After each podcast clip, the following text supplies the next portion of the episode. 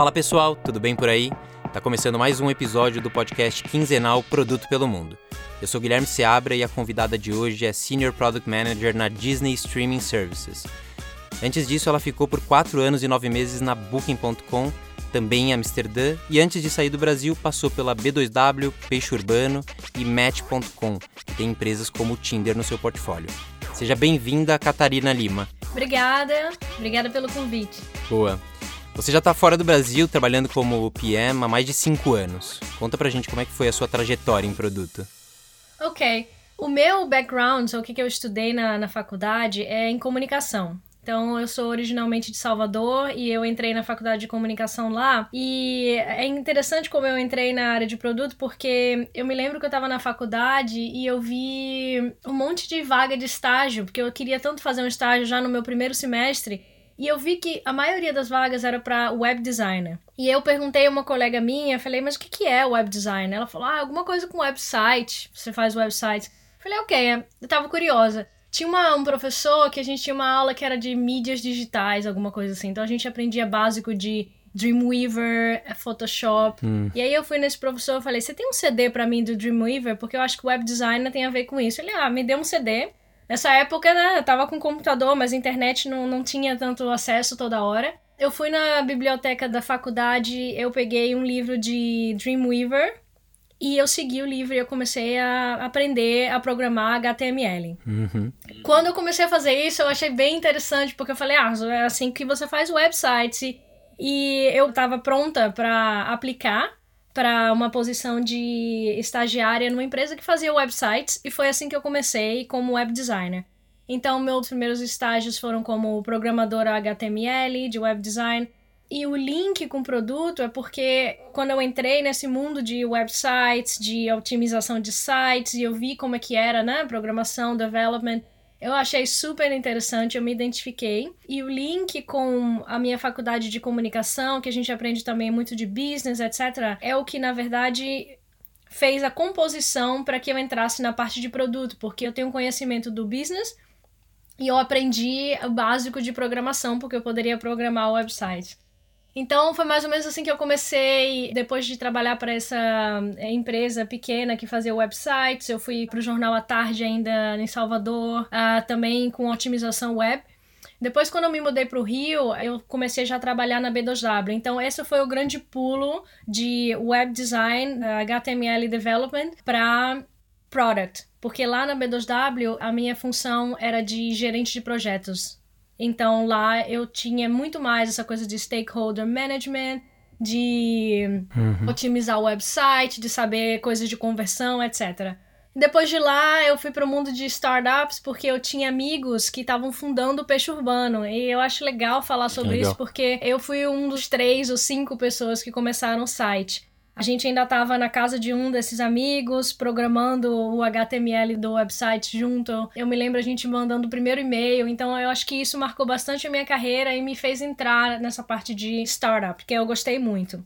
E fast forward, depois de trabalhando no peixe urbano por um tempo, eu sempre tive um sonho de estudar fora do Brasil, de fazer uma universidade fora, e eu vi que tinha um curso da UC Berkeley para Project Management. E eu falei, ah, eu quero fazer. Eu tinha juntado dinheiro e eu falei, esse curso tinha seis módulos, ele tem ainda seis módulos que são obrigatórios e os outros são optativos. E eu falei, bom, eu pago três módulos, depois, quando eu puder, eu volto e pago os outros três módulos, porque você tem até três anos para concluir o curso. Então, eu fui para São Francisco, fiz esse curso, e eu acho que isso mudou bastante a forma como outras empresas veem também o meu, o meu perfil, uhum. porque depois disso eu ainda estava em São Francisco, terminando o curso, quando eu recebi uma oferta do Match.com, dizendo que eles tinham um escritório no Brasil e que eles queriam me contratar. Então, basicamente, quando eu voltei de lá, eu já tinha uh, o trabalho uh, no Match.com. Eu acho que quando você tem a oportunidade de uh, ir estudar, fazer um curso fora, eu acho que isso abre bastante caminhos para você. E claro, uma coisa vai juntando a outra, etc. Eu estava ainda no Match quando eu recebi uma oferta do Booking para começar o processo seletivo. Eu vi um podcast outro dia de um colega meu do Booking que falou que ele achou que era spam quando o Booking mandou mensagem. Tiago Catão. é, eu também achei. E eu ouvi isso de outros colegas também, porque eu acho que pra gente que tá no Brasil, a gente vê como tão longe da gente essa oportunidade. A gente acha que a gente é menos, que a gente sabe menos, que o nosso inglês é ruim, que na verdade não é. Uhum. Quando você chega aqui, você tem a experiência de trabalhar com pessoas do mundo inteiro e você pode ver que eles são iguais a você. E que, Que tudo legal. que você achava que você sabia menos, na verdade, é o que as pessoas também não sabem e que vão aprender. Então, eu também achei que era spam, mas eu falei, ah, ok, vamos fazer isso aqui. E aí eu vi depois que era sério, eu passei o processo seletivo e resolvi mudar pra cá. Que eu sempre tive vontade de trabalhar fora e de trabalhar para empresas internacionais. E eu gostei muito e hoje a Amsterdã é minha casa. Que demais. E você chegou a ficar mais de quatro anos na Booking. Quais foram os principais desafios que você teve por lá? O que, que exatamente você fazia? Um dos principais desafios que eu tive por lá, quando eu entrei, era essa parte de adaptação, né? De você estar trabalhando só em inglês, de você ser capaz de se comunicar do mesmo jeito que você comunicava no Brasil, e não só em termos de, de língua, mas também da cultura, da forma como a gente comunica. Mas o Booking, ele me ajudou bastante, principalmente nos primeiros anos. O Booking, para mim, era até uma forma de uma universidade. Eles têm uma cultura tão forte que a gente aprende como a gente deve trabalhar no Booking. Porque todo mundo teve experiências antes do Booking em países diferentes, em culturas diferentes, mas a gente aprende lá qual que é a forma do Booking de trabalhar. Uhum. Então, não importa de onde você veio, isso aí ajuda muito você a saber o que fazer nessa situação. Então, acho que essa parte de adaptação, de, ok, como que a gente deve falar com as pessoas, quais são os challenges aqui, e autonomia, né? Eu acho que uma grande diferença aqui no Brasil, uh, muitas vezes você tem um escopo definido, ou uh, você tem esse chefe que diz para você o que você tem que fazer. Não todas as empresas, claro, mas eu acho que tem muito isso na cultura e aqui, principalmente na cultura holandesa, e a Booking, ela começou como uma empresa holandesa, é muito de liberdade e de autonomia e de responsabilidade. Então, basicamente, no meu primeiro dia, eles me deram meu computador, acesso ao banco de dados, várias outras coisas, e meu chefe falou para mim: "Tá aqui, eu sei que você sabe o que fazer". E eu tava freaking out, porque eu falei, não, eu, eu não sei o que fazer, sabe? Você começa a sentir aquele impostor syndrome, né? Síndrome do Sim. impostor, que você acha, será que eu sei mesmo? E assim, eles me trouxeram até aqui, eles fizeram tudo isso pra mim, e daqui a pouco eles vão descobrir que na verdade eu não sei o que eu tô fazendo. Que na verdade você acha que você sabe menos do que eles sabem que você, que você sabe. É, eles sabem mais do que você. Eu acho que é uma parte de acho que de confiar no, no, no seu talento e no que você aprendeu no, em torno dos anos. Eu acho que esse é o maior challenge uh, para os primeiros meses, digamos assim. Legal. E pensando nos times que você acabou ao longo desses mais de quatro anos conduzindo, você teve algumas experiências, né? Quais foram essas experiências? Você teve mudanças ao longo desse tempo? Sim, sim, com certeza. Quando eu entrei, eu tava mais na parte de, eu diria, localization. Uhum. Eu fui a gerente de produto para esse time que a ideia era como que a gente pode otimizar o site do booking.com para ele parecer cada vez mais local nos mercados que a gente não tem um escritório físico, né? Então, por exemplo, o Brasil, a gente estava focando muito em México também e até nos Estados Unidos, que o Booking não é tão forte. O Expedia uhum. é muito maior lá. Então, o desafio era quais são as coisas que a gente tem que mudar no website para que mais pessoas confiem na gente. É, então, a métrica, né, de conversão era assim, se as pessoas elas estão fazendo mais bookings com a gente é porque elas confiam na gente. E aí tinha muita coisa que a gente usava de, claro, A/B test, um monte de A/B test, é muita coisa de psicologia, como as pessoas desse país, né, o que significa confiança para pessoas de um país específico, que pode ser diferente de outro país. Então, eu estava Uhum. muito nessa parte de otimização. Eu acho que a maioria dos gerentes de produto no, no Booking, eles trabalham com otimização. Então, eu fiquei trabalhando com isso uh, por muitos anos lá. E depois eu fui para o onboarding track, que eu fiz uma parte também de mais de gerenciamento, de estratégia, mais no termo de para novos gerentes de produtos que estavam entrando, ok? Como é que a gente pode garantir que aquela cultura do booking que eu falei antes, que ela permanece? Porque quando a gente é um grupo de 60 pessoas, é fácil, né? Mas quando a gente é um grupo de 200 pessoas, é mais difícil. Então a gente estava já sentindo que de alguma forma a gente estava perdendo a nossa cultura. Muita gente entrando rapidamente, então é difícil manter isso. Então eu fui mais para esse lado de, ok, como é que a gente pode passar todo o conhecimento que eu aprendi nesses últimos anos para os novos que estão entrando, para que a gente continue nessa posição de liderança que a gente tem. E foi uma experiência bem legal também.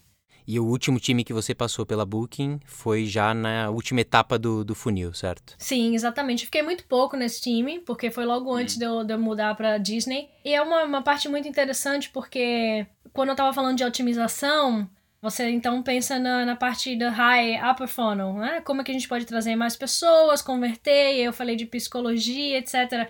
Então você chega no final do funnel e tem uma challenge muito grande lá, que é o seguinte, como que você pode ser o mais claro possível com as pessoas que estão ali, de uma forma que eles não vão sair. Uhum. Porque, por exemplo, lá é onde você fala sobre preço, né? Confirmação do preço, quando você vai pagar das taxas, do que está incluído, o que não está incluído. Então, quando a gente tenta botar essas informações mais visíveis, mais pessoas saem.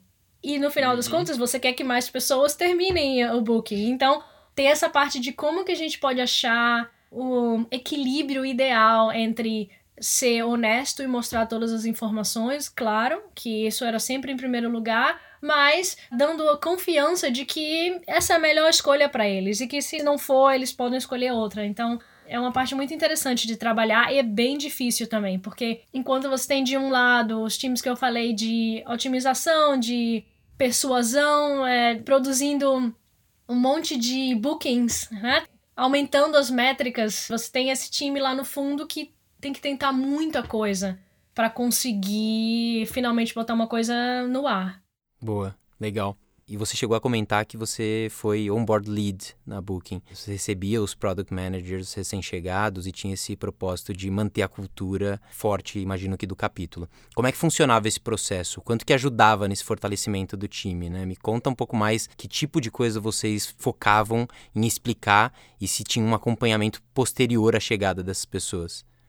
Sim, Ajuda bastante no sentido de. Lembra quando eu falei que quando eu entrei, é, eu recebi meu computador, eu sentei lá, eles falaram, ah, eu sei o que você está fazendo, e você, né, esse, esse sentimento que você tem de eu sei mesmo e tal. Isso é uma coisa que na verdade não deveria acontecer. Então, o onboarding track ele surgiu justamente porque a gente estava contratando muitas pessoas rapidamente e a gente precisava criar esse ambiente de segurança para dizer para essas pessoas, muitas delas estavam vindo de todos os lugares do mundo, porque o Booking estava contratando muito estrangeiro na Holanda. Então a gente precisava criar esse lugar de que as pessoas pudessem se sentir que elas têm suporte. Né? É, elas não são tão no nível totalmente diferente do que as outras pessoas, que elas foram contratadas porque a empresa sabe com certeza que elas podem fazer um trabalho bom. Então, como é que isso funciona? É que um exemplo bom é que, por exemplo, quando você entra num time, você é novo e todo mundo já está nesse time, a gente diz que essas pessoas estão em diferentes níveis, né? Porque quem está no time já tem uma relação com os outros colegas, é, já está confortável na posição, já sabe exatamente o que fazer, e você chega novo, você está deslocado. Então, o que o onboarding track faz ele bota você num, junto a um grupo de pessoas que está no mesmo nível de você. Uhum. No caso de uh, ter acabado de se mudar para a Holanda. Então, eles têm as mesmas dificuldades de, por exemplo, achar apartamento, de não entender a língua holandesa, ou de entender como que funcionam os sistemas do Booking, etc. Então, tem dois lados que um complementa o outro, que é o lado pessoal de, ok, uh, quais são os bairros que você tem visto apartamento, e eles trocam essa informação e a outra parte de sistemas da empresa, como funciona, que ao invés de ter pessoas diferentes em departamentos diferentes ensinando essas pessoas, você tem os onboard leads passando essa informação, que aí ela fica consistente, e você tem os colegas que acabaram de entrar, que estão no mesmo nível, ajudando os outros. Então, é, cria um ambiente bem legal, de forma que no final das contas, a gente tinha até problema de alocar. É, alocar é colocar as pessoas que é, já estão prontas, né? Que já fizeram onboarding, colocar nos times. Às vezes tinha problema porque eles falavam, não, eu não quero ir, eu quero ficar aqui. Porque eles criavam essa, essa relação com os outros. Então, é, eu acho que era uma, uma oportunidade bem legal de garantir que a cultura da empresa está sendo passada e também ajudar as pessoas que estão entrando. Legal. E product management tem múltiplas interpretações. felizmente ou infelizmente, cada empresa tem uma visão do que significa fazer gestão de produto. Em alguns lugares condicionam muito esse papel, apesar de terem mudado o nome para Product Manager, ainda a papéis de PO, né? Uma visão às vezes muito ainda projetizada.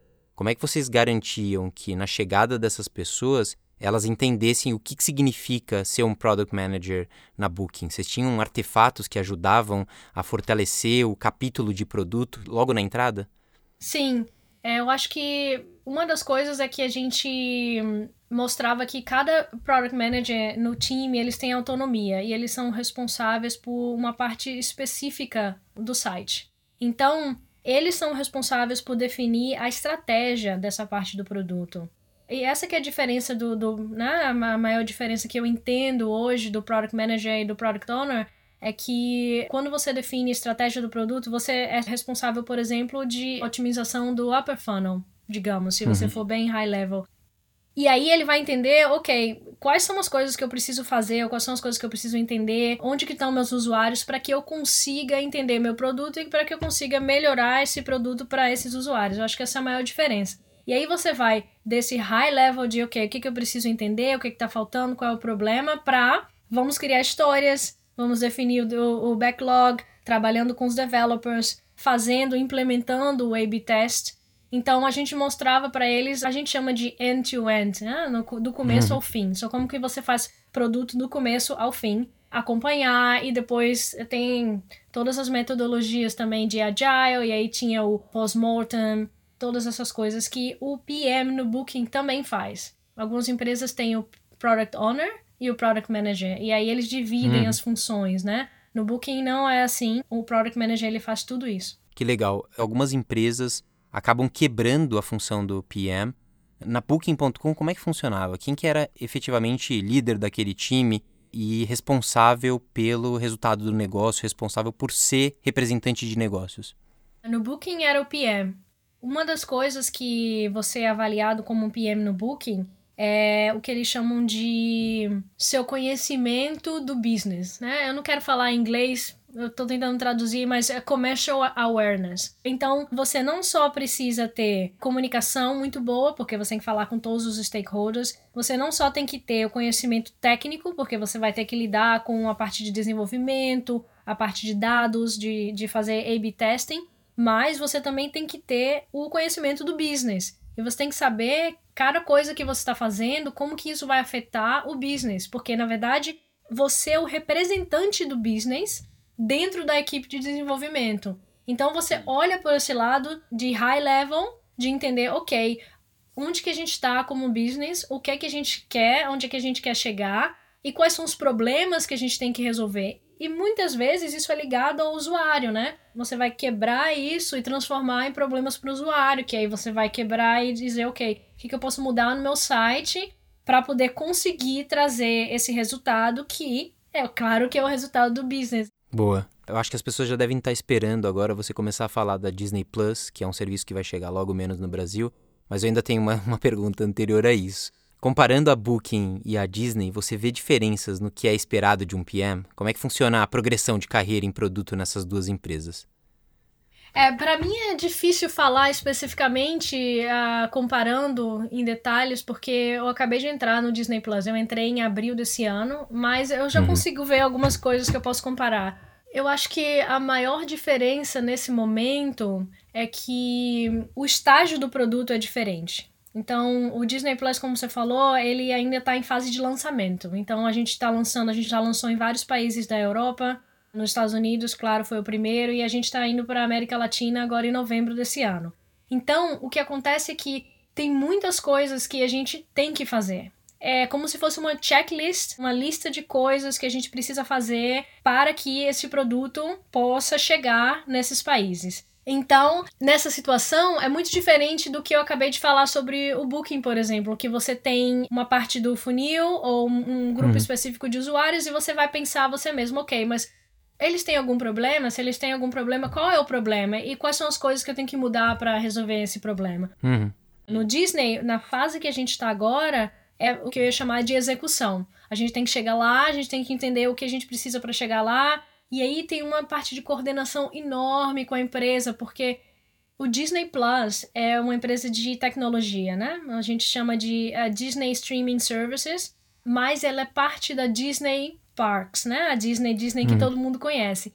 E essa Disney que todo mundo conhece, ela é uma empresa muito antiga, né? Com pessoas que uhum. trabalham lá há 10 anos, 20 anos. E todo mundo está envolvido no lançamento do Disney Plus, porque é a nova coisa que o Disney está lançando. Então, imagine toda a equipe de é, jurídica, toda a equipe de produção, de mídia, que nem tem muito conhecimento da parte de tecnologia, mas que na verdade são muito importantes porque você precisa trazer os filmes para a plataforma. E aí eles têm que saber, ok, a gente tem direito de exibir esse filme lá, né? Então você termina sendo envolvido em uma dessas discussões que você não pode contribuir muito, porque você não sabe muito dessa parte de mídia, mas que é importante para que a gente entenda, ok, a gente vai ter quantos títulos disponíveis no Brasil e essa coisa. Só essa, essa acho que é a maior diferença do trabalho nesse momento.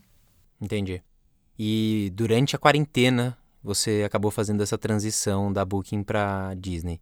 E justamente para participar da criação de um produto que é bem aguardado, não só aqui no Brasil, que é o Disney Plus. Eu vi esses dias, inclusive, que anunciaram que vão lançar, não só no Brasil, mas em alguns países aqui da América Latina, para o dia 17 de novembro.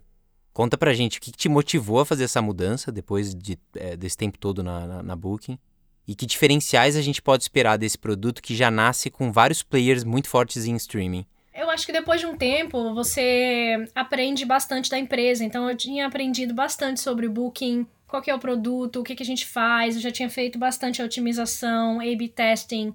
Então eu estava pronta para fazer alguma coisa diferente. Eu nem estava procurando ativamente, mas o pessoal do Disney Plus eles vieram falar comigo e eles descreveram exatamente o que você falou aqui.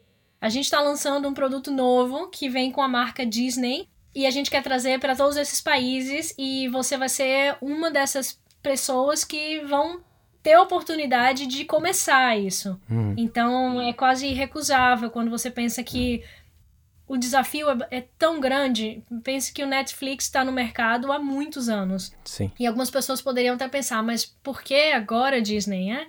Então, esse desafio de entrar no mercado dessa forma e com essa, essa marca do lado. Eu acho que eu tive sorte de que eles chegaram até mim e que depois eu pude, pude passar pelo processo seletivo e ser aceita. Então, para mim, é a coisa, vamos tentar quem sabe se a gente vai. A gente espera que a gente vai ganhar um lugar bem legal no mercado. Mas só de tentar, só de estar nesse projeto, eu acho que é uma coisa que chamou bastante a minha atenção. E os desafios, como eu falei, né, os players, se você pensar Global Play, falando de Brasil, uhum. e Netflix, eles já são super estabelecidos no Brasil. Mas o que os outros players não têm, que a Disney tem, é a Disney. Então, os filmes que a Disney tem, o conteúdo que a Disney tem, nenhuma outra empresa tem. Sim. A capacidade que a Disney tem de, de trazer essas coisas. Ah, eles nem lançam o filme, as pessoas já estão esperando para que ele seja lançado. As músicas têm milhões de visualizações no YouTube. Então, eu acho que a, o grande diferencial, ainda que o produto esteja começando, no termos de, né, se eu fizer uma comparação hoje com todas as funcionalidades que o Netflix tem e as funcionalidades que o Disney tem hoje, o Netflix tem muito mais funcionalidades porque eles estão muito mais tempo trabalhando nisso. Mas o conteúdo que a Disney tem, os outros competidores eles não têm. Legal. E você começou a olhar então para essa chegada do produto aqui na América Latina Conta alguns exemplos de coisas que são bem específicas aqui dessa região e que vocês tiveram que fazer uma adaptação, enfim, que não, não precisaram colocar no produto quando foi lançado nem na Europa ou nos Estados Unidos. É, tem muitas coisas bem interessantes sobre isso, porque. E eu acho que é, isso é uma das razões da qual eu decidi, ah, essa é uma boa oportunidade para mim, é que eu trabalhei muito tempo com produtos que eles eram só online, só a internet. E a grande diferença de internet para mídia, né? Porque esse produto é um produto de mídia, é que não tem muita regulamentação hoje em dia para internet, né? Tá começando porque é uma coisa nova. Do outro lado, tem um monte de regulamentação para TV. E a maioria dos governos, de, da maioria dos países, na verdade, eles controlam a distribuição de mídia nesses países. E essas regras, elas também existem para o streaming, que é o vídeo on demand. Então, isso é um novo mundo para mim e para todo mundo que está vindo de internet para entrar na área de mídia. E é por isso que eu falei que a equipe de mídia é tão importante, porque essas coisas a gente não sabe. Por exemplo, no Brasil, todos os filmes eles têm que ter a classificação indicativa, né? É indicado para pessoas de 16 anos ou 14 anos. Isso é um requerimento que é obrigatório que a gente tenha para que a gente possa trazer o produto para o Brasil. Se o filme ele não for uhum. classificado, ele não pode ser exibido. E não apenas isso, mas, por exemplo, a gente tem que mostrar o ícone que é disponibilizado no Ministério da Justiça, que é o azul para 16 anos. Não pode ser um outro ícone. Então, se você olhar o produto quando for lançado aí, você vai ter essa oportunidade de ver que nos Estados Unidos a gente usa outro ícone, porque lá eles têm outra classificação indicativa. Cada país tem especificidades da distribuição de mídia que sem isso a gente não pode nem lançar o produto no país. Legal. Se eu não me engano, isso aconteceu também na indústria de jogos. A App Store, quando lançou toda a parte de jogos, ela teve que tirar essa categoria de games aqui para iPhone, porque precisava de uma classificação, teve uma discussão enorme, enfim. É importante ter times que olham para especificidades né, de países e tudo mais. E falando sobre isso, quando você entrou na Disney, você começou justamente num time de International Product. Conta como é que vocês organizam os times e quais são os objetivos desses times. O time de produto, ele é organizado como internacional. A gente tem o commerce, que eu diria que é o e-commerce, né? E eles têm o brand, product team. Então, basicamente, a Disney Plus ela não quer criar um produto que é muito segmentado porque a gente acredita que a experiência do usuário ela tem que ser única quando ela está assistindo um vídeo e esse produto ele é, ele é único da forma que ele é, mas ele atende todo mundo. Mas claro que tem coisas que precisam ser otimizadas para diferentes países do mundo, porque pessoas entendem coisas de, de maneiras diferentes, né? Então, o time de brand é o time que faz o produto a parte maior do produto, como ele é, né? Todas as funcionalidades, como que você vai clicar play, ou o que, que a gente vai exibir na homepage, são todas essas coisas é, vem do brand. E aí você tem o international, que eu falei que é, esse é o time que vai entender, ok, quais são as coisas que a gente precisa mudar para que a gente possa trazer esse produto para o Brasil, o que eu comentei antes da parte de classificação indicativa, por exemplo. E tem o commerce, que é a parte de monetização, né? uhum. promoção, ou uh, vamos fazer pacotes, talvez parcerias, essas coisas. Então, é assim que eles dividem. Eu entrei no grupo International por causa da minha experiência trabalhando com localization no Booking e também no Match. Então, por isso que eu sei essa parte de classificação indicativa, que é uma parte que eu ainda estou trabalhando, mas recentemente eu mudei para a parte do brand, porque muitas dessas coisas elas terminam contribuindo para o produto geral. Então, digamos, se a gente acha que tem uma coisa específica que a gente precisa fazer para o Brasil, a gente pensa, ok, talvez isso não é alguma coisa que a gente precisa para todos os países, por exemplo. Então, um exemplo disso é controles parentais. Uhum. Controles parentais é uma determinação também do Ministério da Justiça do Brasil que você precisa ter controles parentais para que os pais possam selecionar o tipo de conteúdo que os filhos podem ver. Quando essa recomendação chegou, a gente pensou, ok, mas talvez todo mundo de todos os países precisam de controles parentais. Isso a gente uhum. já sabia. Mas como que a gente vai construir controles parentais? Eu acho que às vezes a recomendação de um país termina determinando como que o produto no todo pode oferecer esse tipo de serviço. Então, esse é um exemplo do que eu estava trabalhando na equipe de produto internacional e que eu trouxe para parte do brand de produto, porque na verdade vai virar uma funcionalidade para o site inteiro. Legal. Quais ferramentas, artefatos e habilidades vêm sendo imprescindíveis para você durante a jornada em produto? Eu acho que a parte de comunicação é bem importante. Quando eu falo comunicação, eu não quero falar só comunicação no sentido da palavra, mas é tiveram alguns treinamentos que eu fiz no Booking que me ajudaram e me ajudam muito não só como pessoa, mas também no meu trabalho no dia a dia. Então, alguns treinamentos do tipo arte de comunicar, né? A arte de convencer os outros, de como ouvir. Uhum. Acho que se eu puder falar um skill de que é o mais importante para não só como pessoa, mas para um PM é ouvir, mas quando eu falo ouvir, é ativamente ouvir, né? Sim. Porque até para você entrar numa discussão de produto, de a gente deve fazer isso ou aquilo, e por que a gente deve fazer isso ou aquilo, você precisa ouvir para entender o que que você quer dizer com isso, e você tem que ser curioso sobre as coisas. Então, eu acho que esses são soft skills que ajuda bastante. E em termos de ferramentas, eu acho que o processos você tem que adaptar os processos para o que você quer nesse momento. Ou você pode trabalhar com empresas diferentes que usam ferramentas diferentes, mas no final eles são só as ferramentas. O que importa mesmo é como que você usa essas ferramentas, né? O conhecimento que você tem antes disso para poder aplicar a essas ferramentas. Claro que metodologias ágeis ajuda bastante, né? Uhum. Ao invés de querer fazer a coisa mais perfeita, você faz a coisa funcional e que tem qualidade, porque qualidade é importante, porque senão você fala, ah, é só um MVP, mas tá quebrado, não, não vai funcionar o MVP, né? Então, metodologias ágeis funcionam muito nesse sentido de aprender e também ser humilde de, é, de entender, olha, eu fiz isso errado, ou isso não deu certo, vamos fazer de novo. Então, metodologias ágeis, claro, ajuda muito. Uma das coisas que eu me lembro agora também é OKRs, né? Uhum. Empresas que trabalham com objetivos e key results. É interessante para você olhar para trás e falar, você tem um guideline, né? O que que você quer fazer, como que você vai chegar lá e olhar para trás e otimizar isso. Eu acho que são algumas coisas que eu posso lembrar agora que ajudam bastante. Legal.